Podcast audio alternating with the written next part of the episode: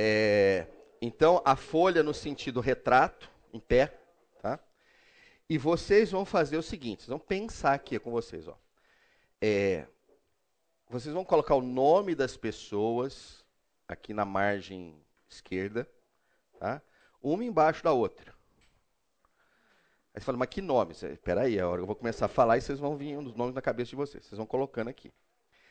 A hora que esgotar aqui, vocês vão vir para a mesma folha do outro lado, só que vocês vão deixar um espaço. Né? E aí continua aqui. Se lotasse a segunda, aí vocês viram de o verso e façam a mesma coisa. Tá bom? Oi? É, na verdade são quatro. Porque, é, é você vê que coisa, expliquei errado. Ó. Então, ó, é a primeira, os nomes, aí dá um espaço. Aí depois um outro nome e dá espaço também. Porque na frente dos nomes, depois vocês vão colocar algumas coisas. Vocês vão colocar umas estrelinhas, tá? Eu vou explicar depois isso aí. Deu para entender então? Então, pega a folha, imagina o seguinte, que eu vou ter que separá-la em quatro partes.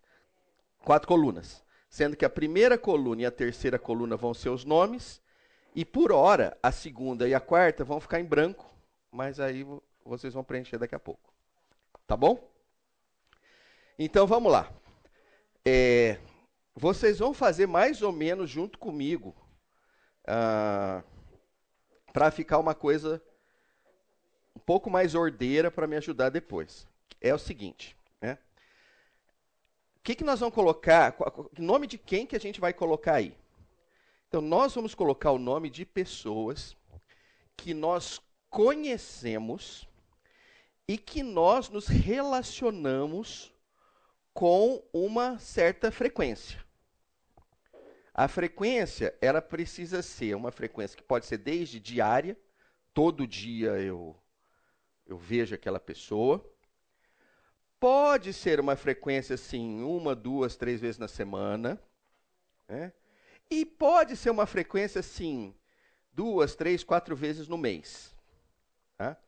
Qualquer coisa além disso é melhor não colocar. Né? Porque são meio aquelas pessoas que você tromba né? E, né? e não tem uma certa sistemática.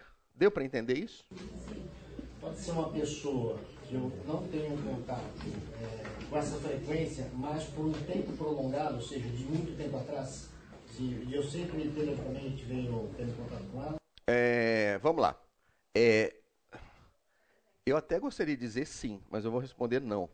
É, porque é o seguinte, é, a ideia é que é possivelmente essa pessoa, ou não todas elas, tá? Mas algumas delas você vai procurá-las. Tá?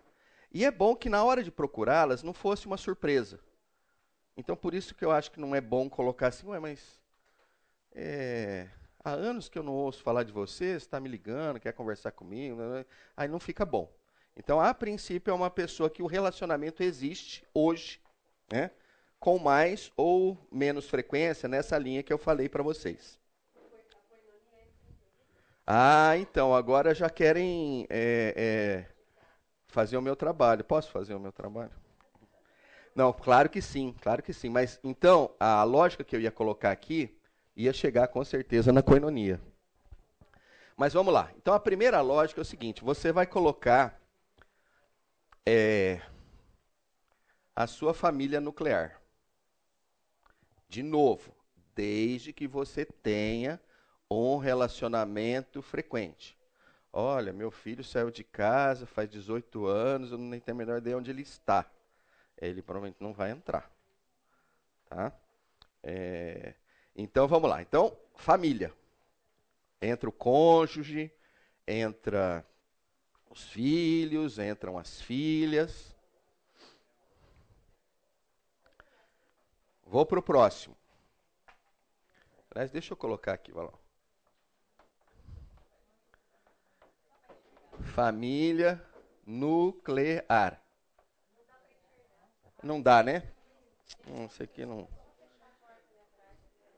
Ah, mas eu não, eu vou falando, vamos tranquilo. Eu vou eu vou escrever só para mim ali, tá? Para eu lembrar, tá? Bom, agora vocês vão colocar a família estendida. Entra quem? Até a sogra entra, entra a sogra, entra o sogro, entra o tio, entra a tia, entra o primo, entra o avô, entra a avó, entra o neto, entra família estendida. Tá?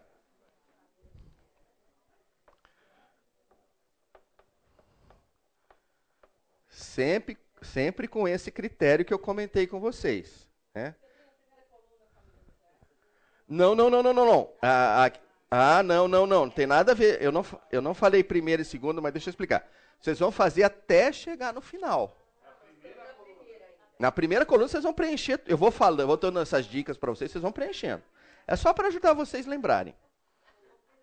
A hora que terminar, se vocês já colocaram na segunda, não tem problema, mas continua agora preenchendo a primeira inteira, a segunda inteira. Pierre.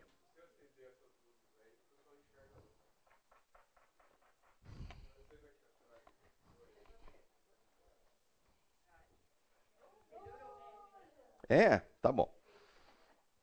Posso ir para frente?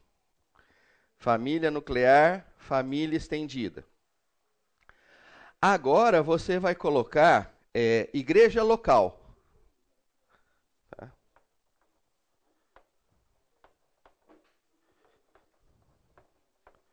Então são seus irmãos da igreja local.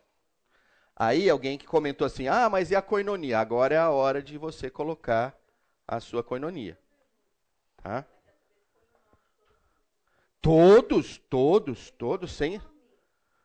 O primeiro nome, não precisa do sobrenome, nem título de eleitor por hora. Só, o, só o nome, só o primeiro nome. O apelido, Zezinho. Mas, de novo, olha só. São pessoas que você está presente na vida delas com uma frequência. Ou você as vê todos os dias, ou você as vê duas ou três vezes por semana, ou se for no mês, que você veja aí quatro, cinco, seis vezes no mês. Né? Assim, recorrentemente. Tá? Então aí, Dorileia, talvez não dê um número tão grande assim. Né? Ah, vamos.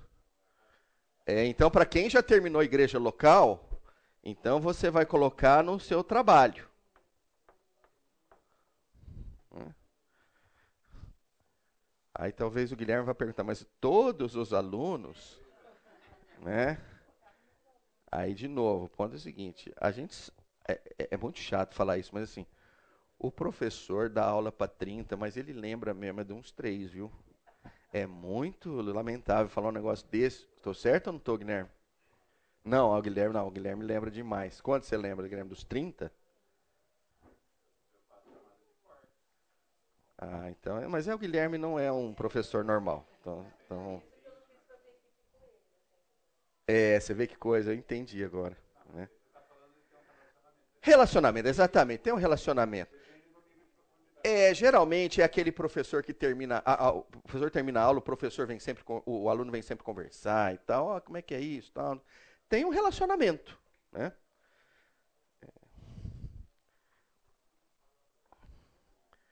Já lotaram as duas colunas? Estão indo ainda, né?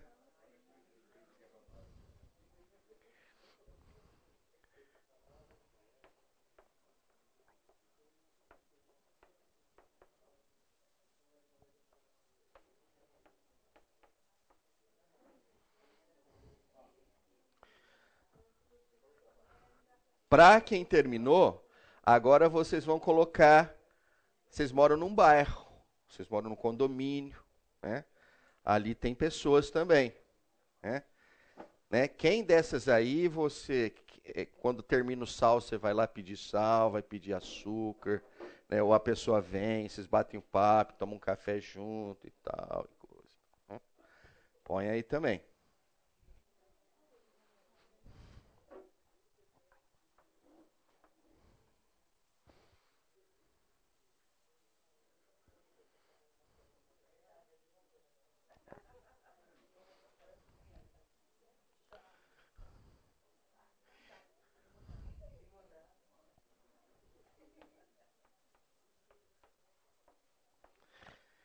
E por último, vocês vão colocar aquelas pessoas que você se relaciona com frequência no mundo virtual. Tá? O que, que é no mundo virtual? No mundo virtual pode ser aquela pessoa ali que está distante, mas que você conversa com ela o tempo inteiro no WhatsApp, se ela está próxima a você, né? Quando acontece uma coisa legal, você manda mensagem, quando acontece um problema, você manda para ela, ela responde, faz... enfim, tem uma interação é, de amigos, só que virtual. Né? Alguém pode perguntar assim, mas vale o eHarmony? Ah, vale o eHarmony. Né? Você achar no. Ó, tá aqui, né? tá, tá valendo. Né? São pessoas que você tem um relacionamento próximo, apesar de distante. É, É, não, eu não vou fazer. Eu ia fazer uma parte no virtual, mas não vou fazer, não, que acho que não tem necessidade. Tá bom? Bom, é, eu vou dar mais três minutos para vocês aí, porque eu sei que a lista é para ser uma lista longa. Né? Se alguém chegou aqui achando que estava sozinho no mundo, acho que já deu o primeiro, primeiro benefício da aula foi você olhar e falar assim, quanta gente que está ao redor de mim, né?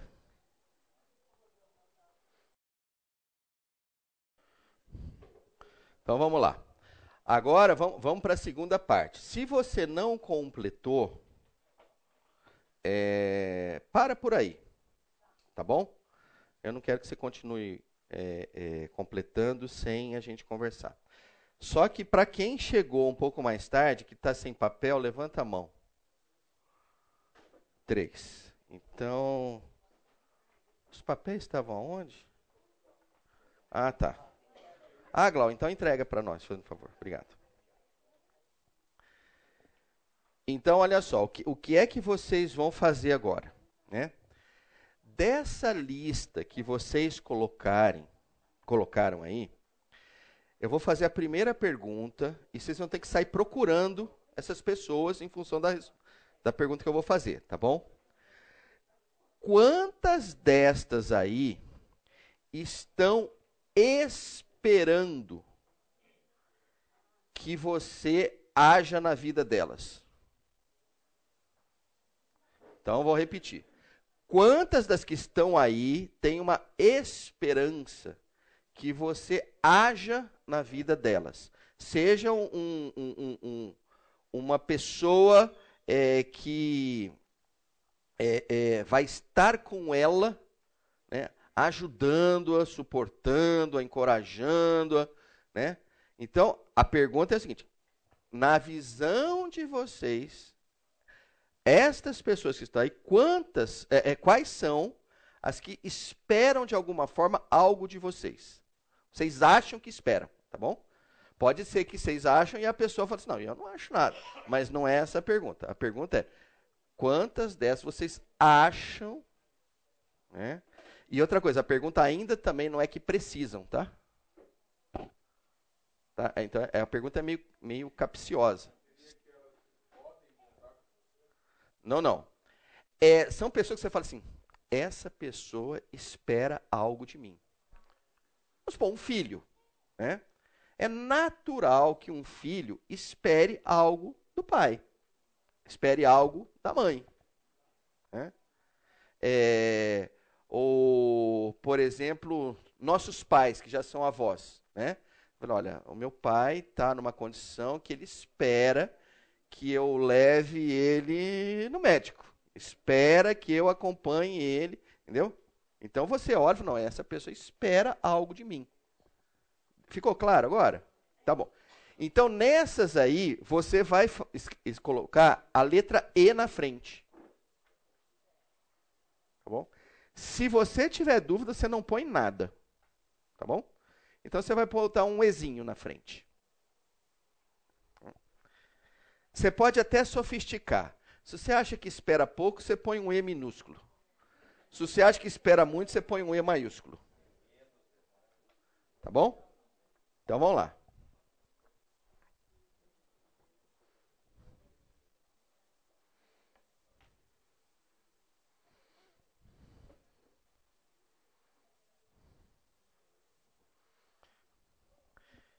Então, repetindo, é que vocês esperam.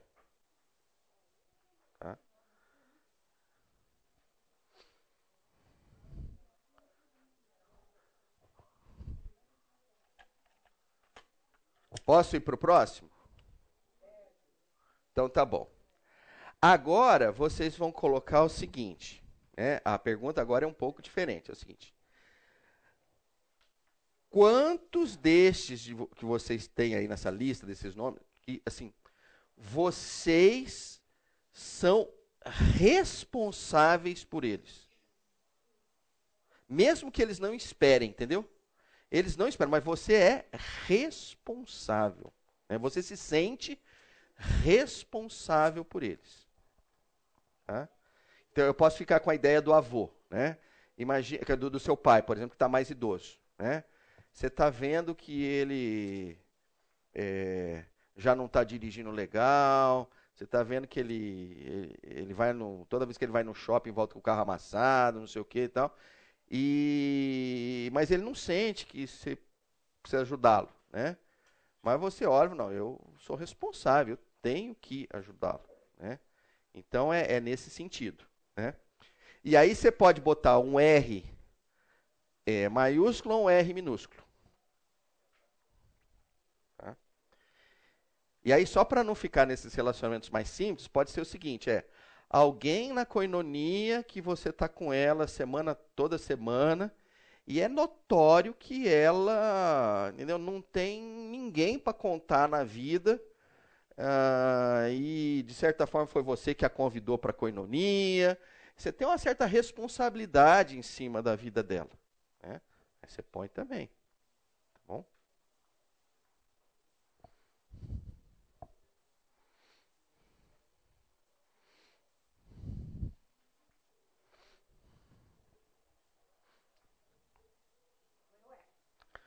Põe o R. O R maiúsculo, pode até usar assim, né? O R maiúsculo, e, o R minúsculo e o R maiúsculo.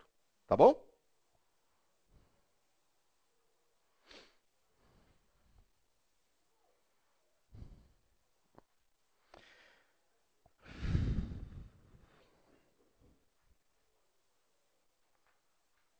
São de mais tempo, tá bom? Em frente, tá bom. Agora vocês vão fazer o seguinte, ó. Agora vocês vão pegar é, e circular aquelas que apareceram o R e o E. Tá? E aí vocês podem fazer assim, ó. Nossa, R maiúsculo e E maiúsculo. Nossa, essa aqui é top. Entendeu? Ó, R maiúsculo. R... A verdade é o seguinte, vocês vão meio que classificar. No final das contas, é isso que vocês vão fazer, tá? Então, se tem um errão e se tem um exão, é provavelmente é número um. Entendeu? O E é que a pessoa espera que você seja presente na vida dela. O E é de esperar. O R é você sabe, você tem a clareza de que você é responsável pela vida dela. Então, por exemplo, às vezes você é uma líder de um grupo de discipulado. Né? E já está algum tempo com as pessoas e você vê que as pessoas confidenciam coisas a você que ela muitas vezes não confidencia nem sequer a mãe ou o pai. Né? Então, isso é uma clareza de que o que? Olha, esta pessoa é, é ela está se colocando para você, né? ela espera que você cuide dela, né? E com o tempo você fala assim, caramba, eu sou responsável por isso, por ela, pela confidencialidade que ela, que ela, a, a, pela, pela confiança que ela deposita em mim. Deu para entender? Ou está complicando? Não sei se eu preciso falar tanto. Né? Beleza? Tá bom. Então agora vocês vão fazer o seguinte. É, é, eu, eu, vou perguntar, só para ter uma ideia da como é que está a classe aqui. Ó. Quantos de, já terminaram? Terminaram de circular? Tá. Quantos de vocês é, não circularam ninguém? Graças a Deus. Isso é muito bom, né? Então, isso já mostra o seguinte, olha, essa classe aqui é cheia de pessoas, quer dizer, não tem nessa classe ninguém aqui que não sente que, olha, ninguém espera nada de mim e não sou responsável por absolutamente ninguém, né? Esse tipo de, né, essa característica não parece ser comum da nossa classe. Isso já é muito bom. Mas agora eu vou fazer uma pergunta para vocês. Quantos de vocês circularam menos de três? Um, tá. Dois, três. Menos de três. Legal, circularam menos de três. Quanto de vocês menos de seis? Menos de nove. Mais de nove.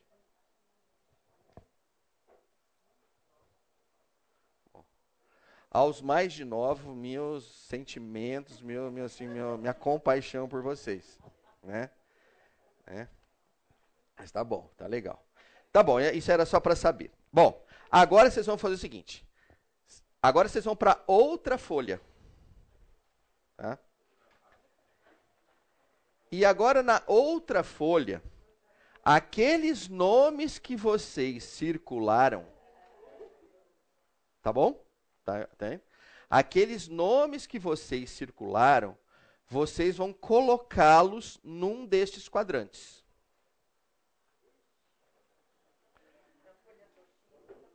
Tá?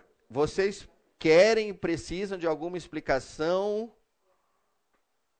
para posicioná-los nos quadrantes? Vale a pena? Ah, não esteve na aula passada.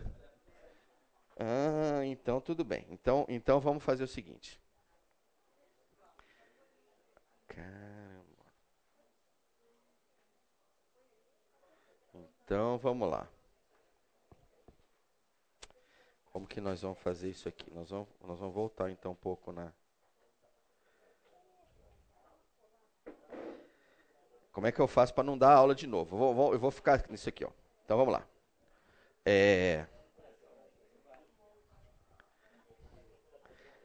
Prestem atenção aqui antes de preencher, então, tá? Gente, só um minutinho aqui, ó. Então vamos lá, ó. prestem atenção antes de começar a preencher. A gente está pedindo para vocês agora colocarem o nome dessas pessoas num desses quatro quadrantes. Tá bom? E aí, então, vamos falar dos quatro quadrantes. Né? É, quem que eu vou colocar aqui? É, eu vou colocar aqui pessoas que eu tenho autoridade sobre elas. E, de certa forma, elas reconhecem essa autoridade. Tá? Mas, ao mesmo tempo, né, elas são pessoas que não me. É, que elas, elas são pessoas que me veem como eu sou. Eu não sou para ela um personagem de história em quadrinhos, um super-herói, um ídolo, né? Eu sou, elas olham para mim e veem também as minhas fraquezas, as minhas vulnerabilidades. Então, só para dar um exemplo. Ah, eu coloquei aqui o meu filho de nove meses. É muito provável que o teu filho de nove meses não esteja neste quadrante, mas ele esteja neste quadrante. Porque um filho de nove meses é muito provável que ele não enxergue em você vulnerabilidades. Né? Então, muito cuidado, porque quando eu botei autoritário foi com outra intenção. Deixa eu ver se eu volto aqui. Não, não consegui voltar. Opa,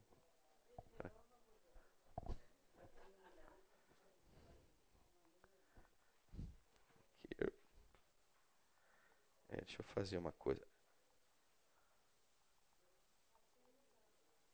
É, acho que é melhor ficar aqui, ó.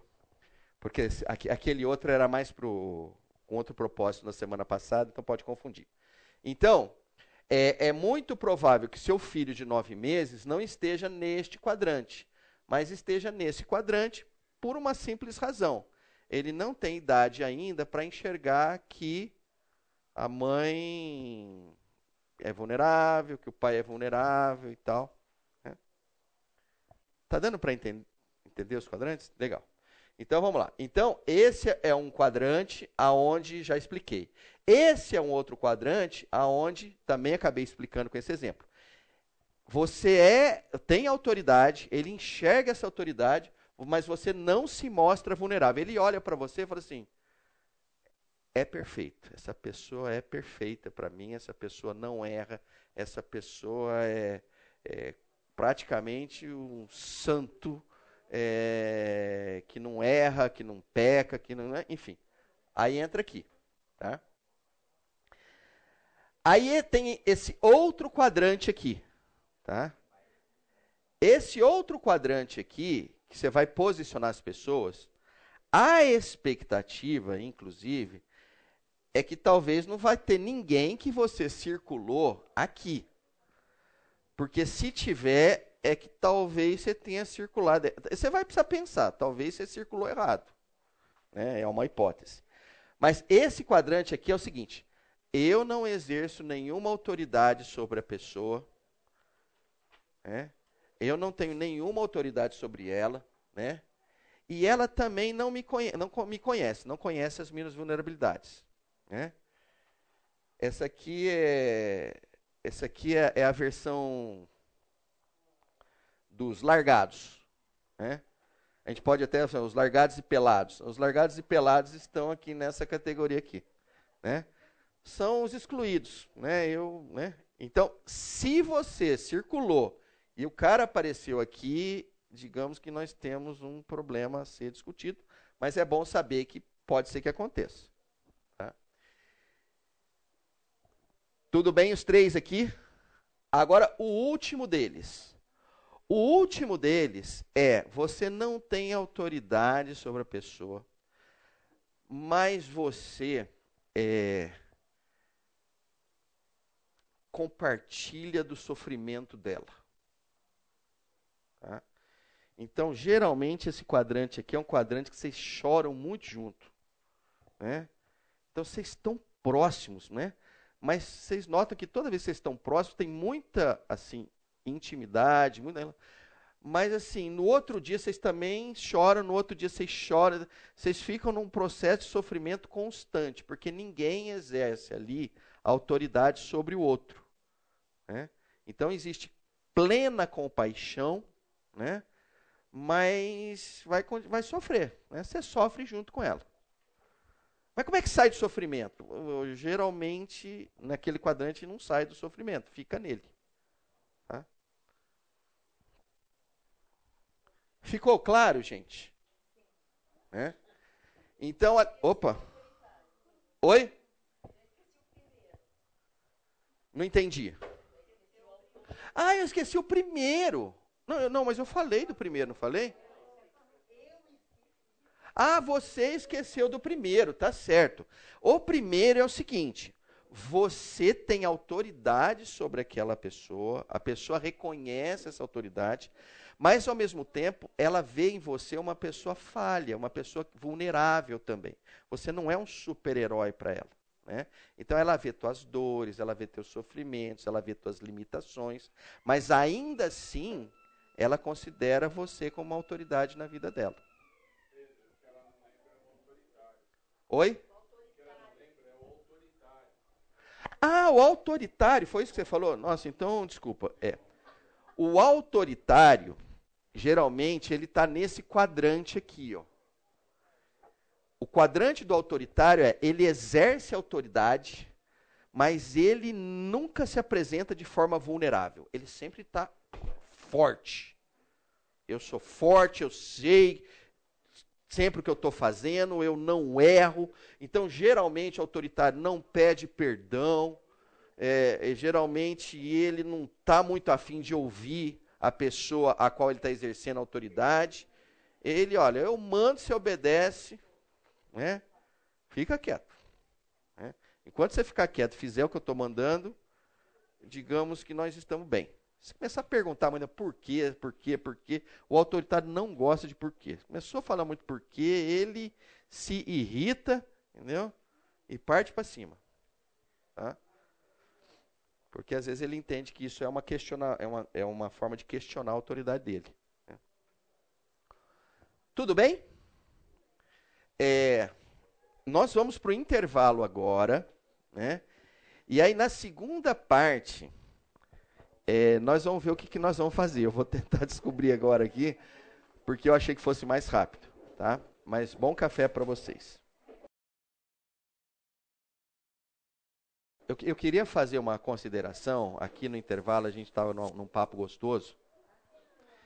É, e a pergunta foi mais ou menos o seguinte: Por que, que você falou que tem dó quem circulou mais de nove, né? E, e aí o, a, a, o papo foi gostoso aqui e foi no seguinte sentido, né? É, vou dizer algumas coisas que caminhou aqui.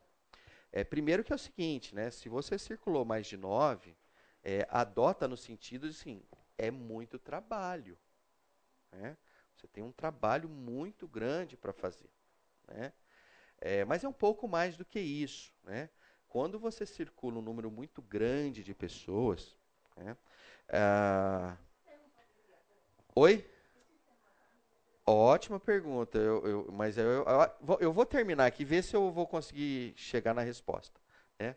Mas o ponto é o seguinte: é, quando você circula um número muito grande de pessoas, na prática significa que você tem que despender tempo com essas pessoas. Né? E na medida que você não consegue despender tempo com essas pessoas, o crescimento delas fica comprometido em função da sua não disponibilidade. Né? Então a pessoa tende a crescer é, de uma forma mais lenta ou eventualmente até a não crescer simplesmente porque você não está com ela ou não pode estar com ela. Né? E, e, por incrível que pareça, as tuas desculpas, as tuas justificativas, as tuas explicações não vão gerar crescimento nela. Né? Ah, então, nesse sentido, é o seguinte: olha, a gente precisa olhar e, e, quando circundar, tomar muito, muito cuidado, porque está implícito ali que a gente tem que se dedicar, dedicar tempo. Aí nós nos lembramos, por exemplo, né, de uma situação que ocorreu lá no Velho Testamento, que vocês provavelmente vão se lembrar, quando estava lá Moisés julgando a nação. Né? Então estava lá Moisés julgando a nação e as escrituras diziam que o que ele, ele acordava que horas? Né? Lá fala que ele acordava cedo pra caramba e no final da noite a fila não tinha ido embora ainda. Né? Então aqui ele estava exaurindo as forças é, é, é, de Moisés, mas um pouco mais do que isso, né? O povo não, o problema não estava sendo resolvido. Né? Até que, de uma forma linda, aparece o sogro. O sogro é importante, gente. Né? Jetro aparece e diz o que para ele? Olha, não vai rolar desse jeito. Né? Você precisa mudar o teu, né? se tivesse hoje em dia, fala assim, o teu modelo de gestão. Né? O seu modelo de gestão não está funcionando. Né? E a gente vai ver que logo ali o que acontece? Acontece né, uma das primeiras delegações em massa, né, que, a, que a Bíblia é, relata. Ele começa a criar líderes, né, líderes de 100, 50, 10, né, eu não lembro se era 100, 50, 10, 200, enfim, tinha, um, né, tinha categorias ali, né, e aí o que acontece? E aí, olha, você vai cuidar de 10, você vai cuidar de 50, você vai cuidar de 100, né? Aí o, e o Moisés? Moisés não cuida de ninguém, não, Moisés cuida daqueles casos que são é, que não serão devidamente resolvidos ali nas instâncias, vamos dizer assim, mais baixas, né? A coisa é tão bonita que se você pensar bem, o sistema judiciário praticamente todo do mundo ocidental tem uma cópia disso, né? né? Então, eu, eu não sou do direito, mas acho que não precisa ser para a gente saber o seguinte, olha, tem o juiz de primeira instância, o juiz de segunda instância, tem, né? Tem, tem toda. E a ideia, mas por que, que tem isso? Que, nossa, por que, que a gente paga esse, né? Olha, a ideia é o seguinte: a justiça precisa fluir. Né? Então não dá para colocar é, é, uma instância só, trava tudo. Né?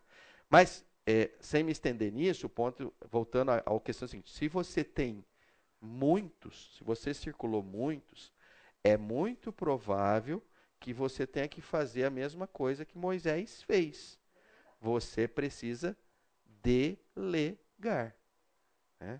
Você precisa ser honesto para com a pessoa e dizer assim: olha, eu não tenho condições de trabalhar com você, né? Mas nós vamos juntos aqui encontrar alguém que possa fazer isso, né? Oi? Claro, oração sempre vai estar inclusa nisso, né? A oração vai estar sempre inclusa nisso, né? Ah, então vocês vão orar, pedir para que né, é, o Senhor coloque alguém ali, né, para dar continuidade. É muito provável que você não vai simplesmente assim, fala lá com o ministério lá de X, porque eu não aguento mais. Não, as coisas não vão ser assim. Você vai estar junto com a pessoa, você vai estar expondo para ela, olha, tá vendo que não está funcionando? Né? Tá vendo que você me procurou e não conseguiu me encontrar? Tá vendo que eu demorei para. Tá vendo que não está funcionando? Eu não estou dando conta, né? É, agora, a oração pode ser inclusive no seguinte: Senhor, me ajuda aí, porque eu infelizmente estou querendo, continuo querendo dormir oito horas. Então me ajuda aí para de repente eu poder dormir seis horas. Pode ser em vários sentidos. O que eu quero dizer é o seguinte: quando você tem muitos, você tem que saber o seguinte, né? Muitos não pode significar você cuidar mais ou menos. Acho que essa é a coisa mais importante.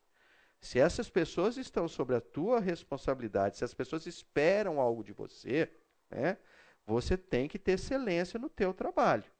Se o tempo não permite você ter excelência no teu trabalho, né, você tem que resolvê-lo de alguma forma. Né? Ah, então eu vou dormir menos, então eu vou delegar. Né? Uma outra linha também é o seguinte, né? nós temos, é, quer dizer, nós, quando eu digo nós, é, entendam isso, é, nem todos nós, né? mas de certa forma é comum entre nós, né? e quando eu falo nós, assim, é igreja evangélica brasileira, né? é, que a gente entende por exemplo, que um discipulado significa duas pessoas se deslocarem até um ponto, né? E estarem juntos ali orando, estudando as escrituras e, né? E aí o ponto é o seguinte, né? É, isso definitivamente é um modelo, né? E geralmente, quando você está junto com a pessoa, você abre as escrituras, você lê as escrituras para ela, você explica as escrituras e tal. Então, às vezes é muito comum no processo de discipulado, né, você ter um comportamento quase que é, professoral. Né? E absolutamente nada contra isso. Isso é, isso é muito importante. Né? Mas, às vezes, você não usa de outros recursos. O que, que seriam outros recursos? A gente estava até conversando aqui, né? Às vezes é uma pessoa nova que você fala assim, caramba, eu já estamos três, quatro reuniões e eu não consegui sacar se a pessoa conhece ou não conhece o Senhor, né? E aí você fala, pô, peraí, mas eu agora eu tenho que perguntar isso, não, mas agora eu vou dar esse estudo, agora, né? E de repente você pode simplesmente chegar para ela e falar assim, olha, faz o seguinte, é, escreva a tua conversão? Escreva para mim. Né? Faz um relato dela. Como é que foi, como é que isso, né? Aí você vai falar isso, vai levar 15 segundos para falar, só que aí você deu uma tarefa que a hora que ela for fazer, né, vai levá-la a um nível muito interessante. Oh, peraí, como é que foi mesmo? Como é que é isso? Né? Ah, nisso ela está refletindo, nisso ela está pensando, nisso ela está considerando, e a princípio você não está envolvido nisso, é ela que está fazendo. Né? E aí depois você pode se reunir com ela depois e fazer a leitura. Né? Então o que eu quero dizer é, é, existem algumas formas que são menos é, é, intensivas no aspecto de você estar presente. Né? É, dependendo da pessoa, e depende, é lógico, sempre depende, por isso você tem que conhecer. Né? É, você pode dar um capítulos de um livro para a pessoa. Né? É porque você olha e fala, nossa, ela precisa ler capítulo desse livro aqui do Charles Swindoll, que é. Não, né? Você pode dar para ela, ela vai ler aquilo ali. Né? Por que eu estou entrando nesse contexto? Porque assim, não necessariamente você precisa carregar no colo as pessoas que você está responsável. Né? Você pode atribuir a essas pessoas responsabilidades e depois você aparece. Né? A gente estava comentando aqui, né, é, é, que a ideia foi a seguinte: ah, mas é tipo um orientador de TCC, né? É, falou, olha, às vezes é sim, né? E às vezes a gente não usa esses recursos, é porque sei lá, a gente, sei lá, talvez nunca foi acostumado, não está habituado, né? É, eu, eu mesmo me recordo de um, de, de um professor, Demétrio, não estava lembrando dele, falei bem vocês lá, Demétrio. Né? É, eu, eu, tenho uma lembrança, é, num primeiro momento, é, de dolorosa, mas também revoltosa, né? e que eu fui aprender só depois de muito tempo. Né? E eu acho que talvez vocês tenham passado por isso. Né? Quando a gente está no colegial, né? é, pelo menos na minha época, era meio que comum assim que os professores iam lá e davam uma aula, preenchiam uma lousa, é, te conduziam meio que pela mão, diziam, olha, você vai fazer o exercício 1, o 2, o 3 e tal, né? E essa era a minha realidade, né? Quando, quando eu entrei na faculdade, né? Uma das primeiras aulas que eu me lembro foi de Física 2 e tal, e que o professor disse, olha, vocês venham com o livro, né? Aí o pessoal comprou o livro e tal, e no primeiro dia de classe ele chegou e falou assim: olha, professor Demetrio, falou, olha, é o seguinte, vocês vão ler do capítulo 2 ao capítulo 5. É, semana que vem a gente volta e eu tiro as dúvidas. Acabou a aula. Aí foi embora. Né? Aí foi um, assim, para a classe toda, foi um negócio assim, mas isso aí que é um professor? Isso não é um professor, esse cara é um, Pô, o cara ainda quer ganhar dinheiro para fazer isso tal, não sei o quê. Enfim, para é, é, é, encurtar a conversa, mas não encurtar tanto, chegou na segunda aula, ele chegou e falou assim, dúvidas. Aí tinha uma aluna, Carola, chamada Janete e tal, que ela tinha uma, duas dúvidas, né? Aí ele tirou as duas dúvidas dela, aí falou assim, então, legal, agora na próxima aula, do capítulo 8 ao capítulo 12. Olha, o ponto é o seguinte, fomos para a diretoria, a gente quis expulsar o outro professor, a gente queria matar o cara. Mas o que, que é isso, né? Aí levou uma certa eternidade para a gente entender o seguinte: né? a hora que você entra no ritmo dele, ele sabe o que está fazendo.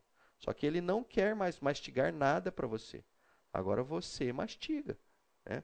Então, assim, estou pegando um exemplo desse porque às vezes a gente precisa fazer isso com as pessoas que são responsáveis. É que, que nós somos responsáveis por elas. Né? Você atribui uma responsabilidade, depois você volta lá e vê. A coisa aconteceu, a coisa não aconteceu, como é que não aconteceu, né? Então, muitas vezes, é muito mais o contexto de um, de um, de um orientador né? do que um contexto de alguém que vai ficar lá lendo a Bíblia para a pessoa. É, às vezes a pessoa pode fazer isso sozinha. Agora, é lógico que isso depende de pessoa para pessoa. Mas eu só estou dizendo isso porque é o seguinte: talvez se você usar algumas metodologias como essa, trabalhar com 10 pessoas seja possível. Né? Talvez, se você quiser conduzir num modelo de que sempre tem uma reunião, tem que ser o café da manhã, tá, tá, talvez 10 pessoas não sejam possíveis. Né? Então, cada um de vocês tem que avaliar. O que vocês não podem é a pessoa fica travada por causa da indisponibilidade de vocês. Isso é uma judiação com a pessoa e isso está errado. Né? É, então, não façam isso. Né? Aquelas pessoas que vocês pegaram, ó, eu peguei três, mas olha, você dá show nesses três. Ah, mas eu quero, eu não tem jeito, o meu é nove, então você dá um show nesses nove. Entendeu? São pessoas que o Senhor colocou na sua vida para que elas floresçam. Né? Você tem que jogar água na hora certa, você tem que ficar observando, você tem que estar tá vendo se dá fruto, se não dá fruto, você tem que podar, você tem que fazer um podar, né, Glau? Né? É, você tem que fazer um monte de coisa para aquilo florescer. Tá bom? É, então, é, nosso comentário rendeu, né? É, então era isso que eu queria comentar com vocês. Bom, agora nós vamos fazer o seguinte. é, na semana que vem, a gente continua esse exercício aqui, tá? Então, o que eu vou pedir nesse exercício é o seguinte: com isso tudo que nós comentamos, veja se é o caso de tirar alguém, veja se é o caso de colocar alguém. Mas o que eu queria muito é o seguinte: é depure isso aí, fala assim, olha, essas são pessoas que o Senhor colocou na minha vida, né? E é da minha responsabilidade cuidar delas. Então, é da minha responsabilidade, é, é, é, é elas estão sobre a minha autoridade, né? e eu preciso que elas floresçam. Né? Aí eu não vou continuar porque é a segunda parte do, do, do, do exercício aqui. Tá? É, então vamos para frente aqui. Que coisa. Ah, pegou.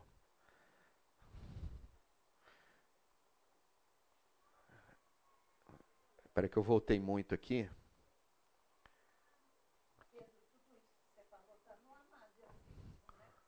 Tudo isso que eu falei? Ah, sem dúvida nenhum. É, é, mas já que a senhora colocou isso, o ponto é o seguinte, né? Eu pedi para vocês colocarem, né? Agora, o que vocês precisam fazer ali é o seguinte: vocês precisam ser honestos com vocês. É lógico que todos vocês gostariam que aquelas pessoas que você circulou estivessem nos amáveis. Mas, de repente, você vai olhar e vai falar assim: não, eu não posso colocar essa pessoa no amável. Né? A minha relação com ela é, vamos lá, autoritária. Então, você vai colocar o nome dessa pessoa no quadrante ali, onde você exerce autoridade, mas ela te vê como um ídolo. Né? É uma pessoa autoritária. Então, a ideia é levá-los todos para o quadrante da amabilidade.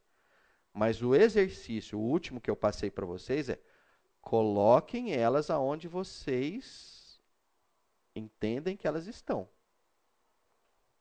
Respondi? Legal. Então, na, na, última aula, a gente falou sobre o aspecto do florescer, né? Então, agora a gente vai falar um pouquinho sobre o processo, sobre esse quadrante do explorar. Tá? É, e aí, vamos voltando para cá. É, o Andy Crouch diz assim: ó, a exploração é encontrada em qualquer lugar onde as pessoas procuram maximizar o poder enquanto eliminam riscos é o quadrante mais sedutor e perigoso de todos. Né? Então, a exploração é encontrada em qualquer lugar onde as pessoas procuram maximizar o poder enquanto eliminam riscos.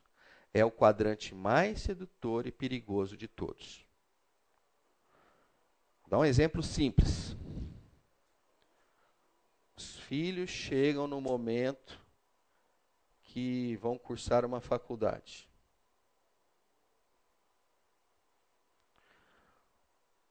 Os pais que querem maximizar o poder e eliminar riscos vão dizer para os filhos: qualquer lugar, desde que seja em Campinas, e você continue morando com a gente. Por quê? Porque é extremamente sedutor isso. Olha, né? qualquer coisa diferente disso é uma possível perda, um possível risco, e eu não tenho interesse de corrê-lo. Então, o quadrante da exploração é um, é um quadrante que ele explora, que ele vai retirando da pessoa aquilo que ela tem, vai meio que procurando colher os frutos daquilo, vai arrancando, enfim. Eu não estou mais num processo de crescimento, eu estou num processo de colheita. É. Então, nesse sentido, é muito comum você encontrar nesse quadrante uma coisa que a gente chama de aversão à perda. Né? Eu não sei quantos de vocês gostam de economia, teorias econômicas e tal, mas acho que foi 2003, alguma coisa assim, um, um dos economistas ganhou um prêmio Nobel sobre economia comportamental. Né? E, e dali que acabou popularizando esse conceito de aversão à perda. Né? E o Andy Crouch ele meio que usufrui um pouco desse conceito aí. Mas enfim, ele diz assim, ó, a autoridade corresponde à capacidade de acrescentar algo ao mundo, a possibilidade de ganho. A vulnerabilidade corresponde à possibilidade de perda.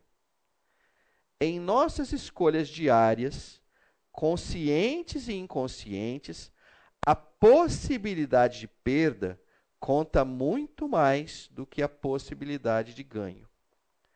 É por isso que muitos acabam se movendo para a esquerda, para longe da vulnerabilidade. Então, nós precisamos entender isso. Né?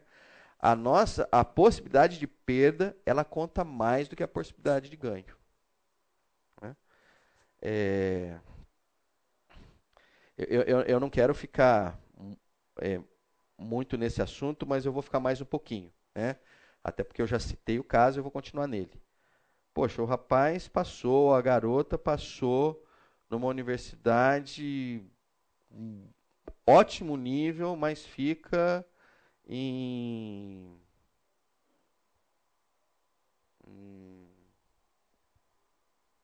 Vou pegar uma cidade violenta, mas é para complicar, não precisa complicar assim não. É em é... Hã? São José dos Campos, é isso? São José dos Campos. Passou em São José dos Campos.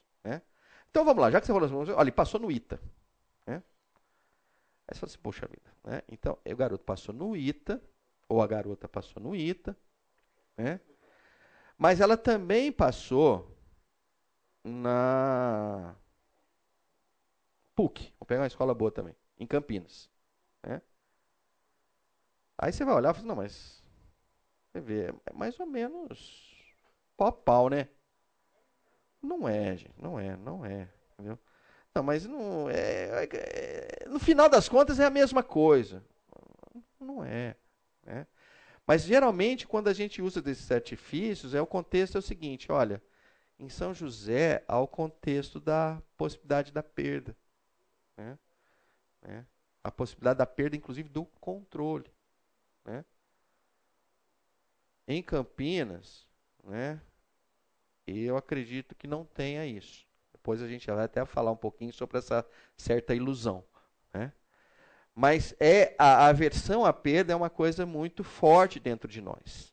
Né? E aí eu trouxe a parábola dos talentos, né, que eu acho que eu até já trouxe em aula anterior.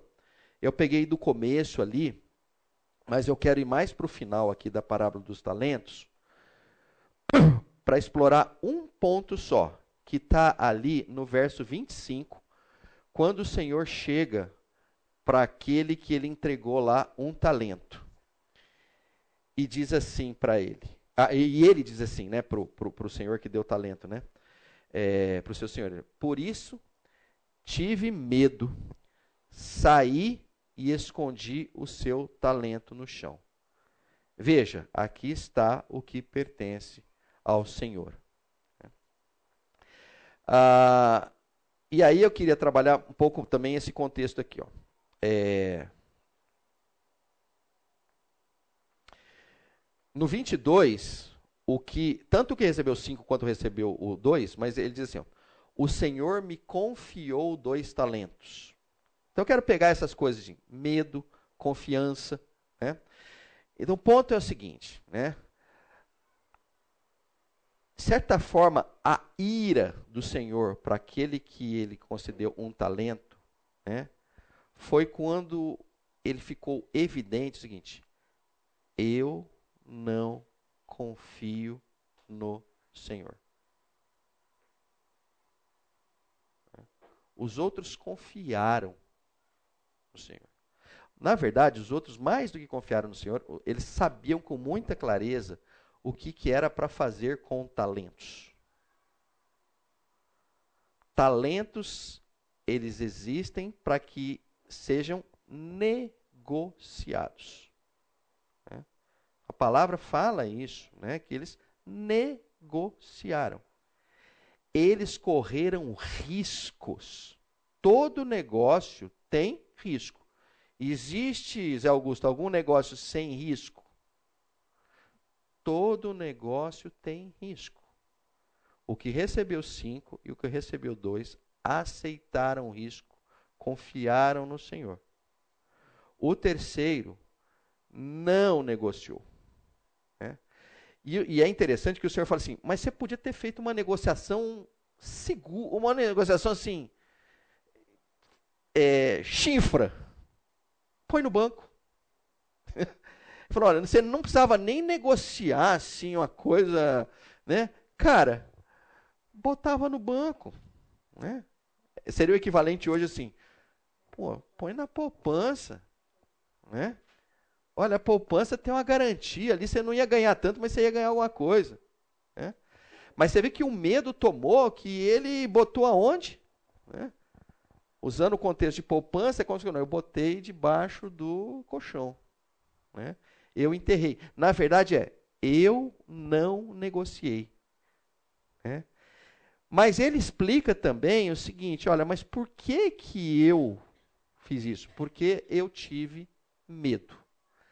Aí eu queria explorar você, com vocês é, esse texto aqui de 1 João 4, que eu acho que ele reflete muito ah, o, o que, de certa forma, estava na cabeça desse cara que recebeu um talento. Então diz assim: Assim conhecemos o amor que Deus tem por nós e confiamos nesse amor. Deus é amor. Todo aquele que permanece no amor permanece em Deus e Deus nele. É, aqui eu só queria dar uma parada. Tá vendo uma amálgama perfeita aqui? Deus, nós, amor. É uma. É, é, eu já usei essa ilustração. Ela não é muito rica, mas ela é ilustrativa, né? enquanto Deus, amor e nós formos uma salada mista, não dá certo. Ou fomos uma ou então aquela maionese de legumes. Lembra da maionese de legumes, né? Na maionese de legumes, você pode chegar e falar assim: "Eu não gosto de cenoura". Aí dá até com algum certo esforço você tirar a cenoura. Ah, eu não gosto disso. Esse relacionamento que o senhor está falando, para mim, é equivalente a uma maionese Hellmann's. Entendeu? Você, você chega, põe uma maionese Hellmann's, você fala assim, mas eu não gosto do ovo. Tira o ovo da maionese Hellmann's. Tira. Olha, o negócio é o seguinte: já virou uma coisa uniforme. Não tem mais como separar isso. Né? Então, a expectativa né, é de que a, o relacionamento de confiança seja tão intenso que aí a gente vai para o 17 e 18. Dessa forma, o amor está aperfeiçoado entre nós, para que no dia do juízo tenhamos o que? Confiança, porque neste mundo somos como ele. E aí, essa parte maravilhosa. No amor não há medo. Ao contrário, o perfeito amor expulsa o medo, porque o medo supõe castigo. Aquele que tem medo não está aperfeiçoado no amor. Por que, é que nós estamos trazendo isso aqui? Para dizer o seguinte: olha, se a gente for dirigido pelo amor, né, a gente não vai ser dirigido pelo medo ou pelo controle ou qualquer coisa desse tipo. Né? A entrega vai ser perfeita. A entrega vai ser plena. O descanso vai ser pleno.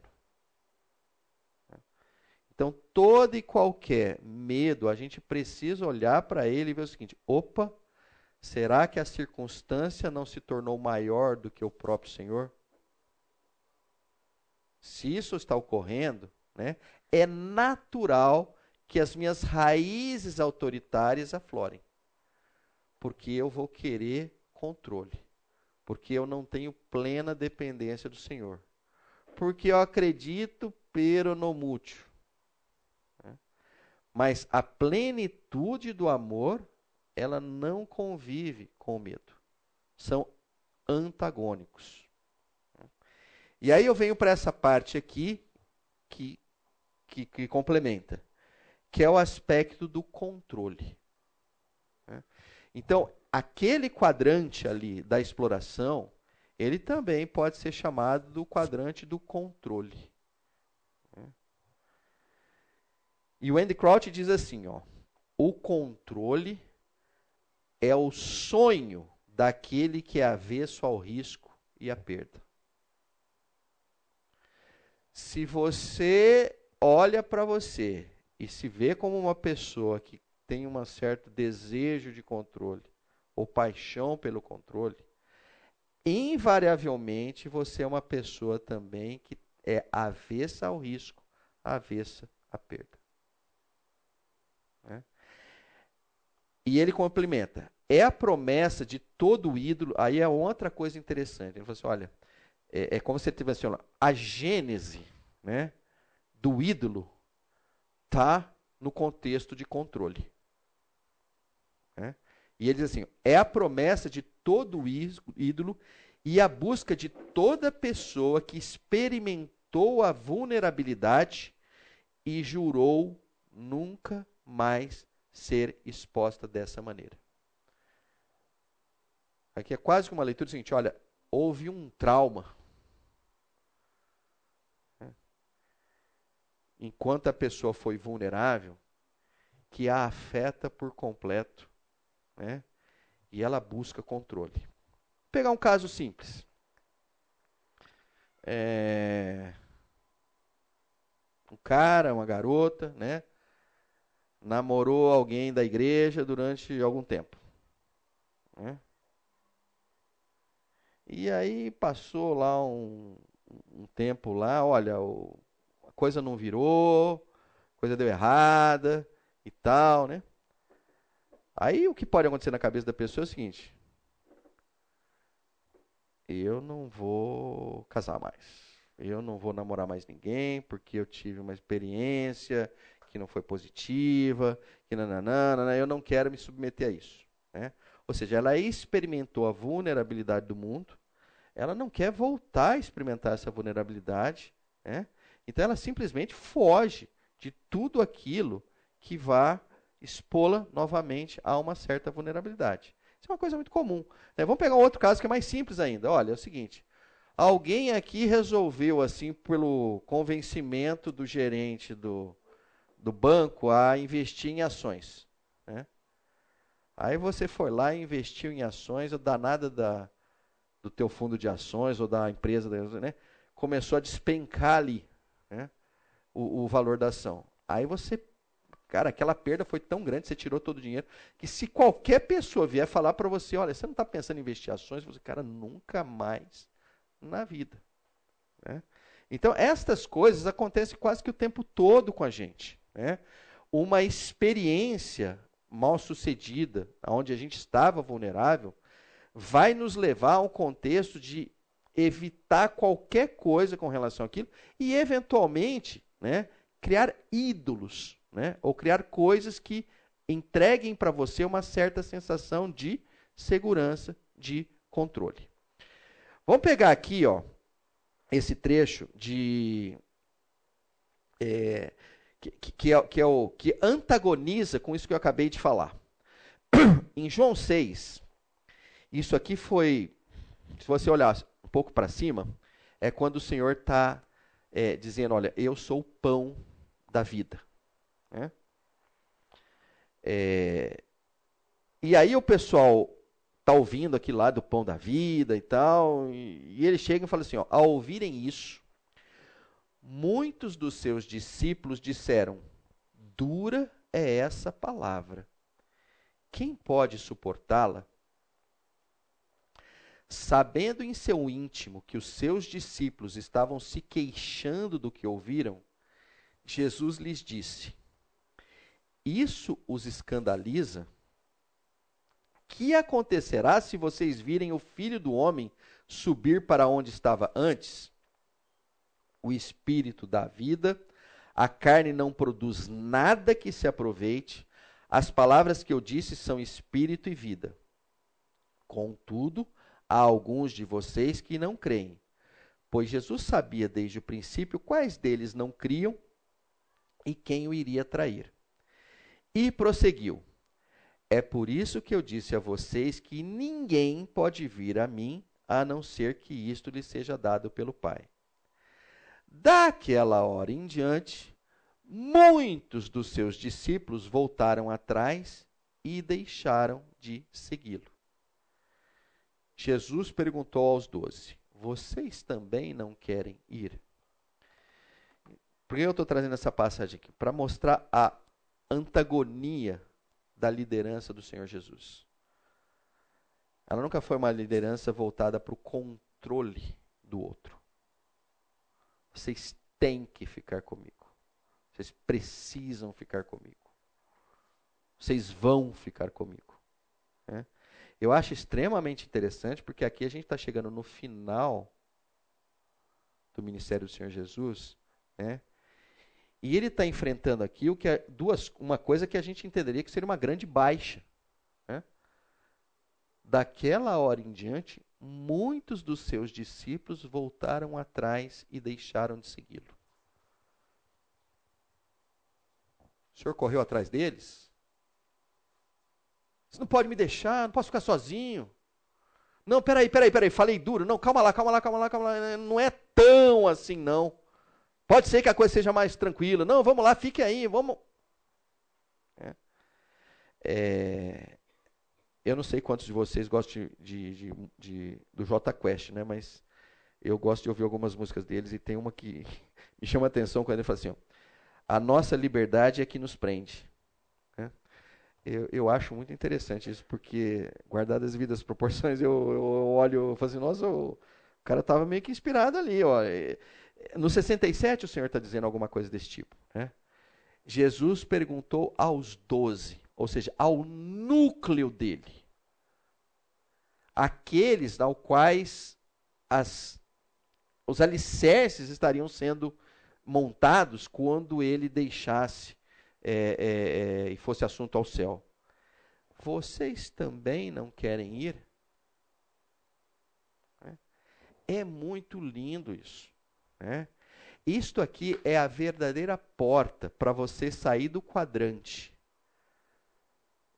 do, da exploração para o quadrante do crescimento saudável. Olha, fica à vontade. Você quer ir embora? A porta está aberta. É? é alguma coisa que eu já citei N vezes aqui é aquele pai que o filho fala assim: Eu quero ir embora, me dá minha posse, eu não quero ficar mais aqui. Né? E ele não tem nenhum comportamento de pai autoritário. Assim, pode ir. Mas ao mesmo tempo ele fica ali aguardando ansiosamente a volta. Então, a maravilha do quadrante do crescimento saudável, onde as pessoas florescem, é que ele é um quadrante voltado para a liberdade. Quando você está no quadrante que a gente acabou de olhar, o quadrante da exploração, não há liberdade. Meu filho, você não vai estudar fora. Meu filho, você não vai fazer isso. Meu filho, você não vai fazer aquilo. Meu filho, eu te proíbo disso. Meu filho, eu te proíbo daquilo. Minha filha nunca vai fazer isso. Minha filha. Não, não. Extremo cuidado. É. Porque o que o Senhor Jesus fez foi o que está aqui. Olha, a palavra é essa. Não me interessa, é, entenda o que eu quero dizer. Não me interessa se você gosta, não me interessa se você não gosta. Essa é a palavra. Se a gente vai ficar junto, a gente vai ficar junto em cima disso. Mas se você quer ir embora, é o que ele diz aqui.